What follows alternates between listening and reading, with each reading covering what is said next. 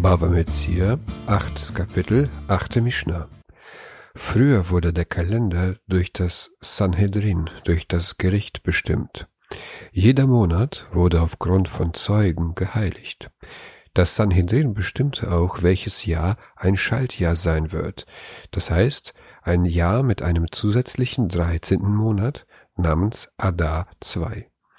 Die Mishnah handelt davon, ob der Mieter für den 13. Monat zusätzlich Miete zahlen muss.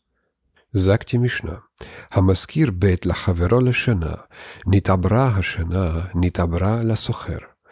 Wenn jemand seinem Nächsten ein Haus auf ein Jahr vermietet und das Jahr wird zum Schaltjahr gemacht, so ist es zugunsten des Mieters ein Schaltjahr.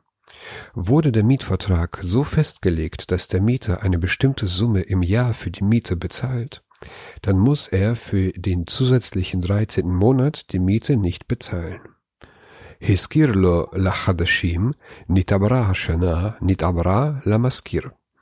Hatte es ihm auf Monate vermietet und das Jahr wird ein Schaltjahr, so ist es zugunsten des Vermieters ein Schaltjahr.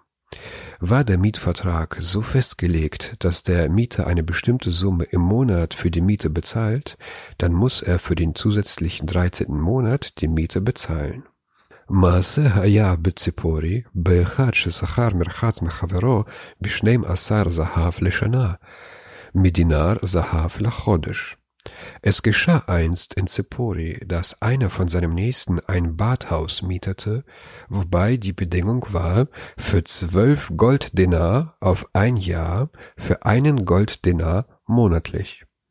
Im Mietvertrag ist die gesamte Jahressumme mit zwölf Denar angegeben und gleichzeitig die monatliche Miete mit ein Denar pro Monat. Hier gibt es einen Zweifelsfall. ובא מעשה לפני רבן שמעון בן גמליאל ולפני רבי יוסי, ואמרו, יחלקו את חודש העיבור. Da kam die Sache vor Rabban Shimon, Sohn des Gamliels, und Rabbi Yossi, und sie sagten, sie sollen den Mietzins des Schaltmonats teilen.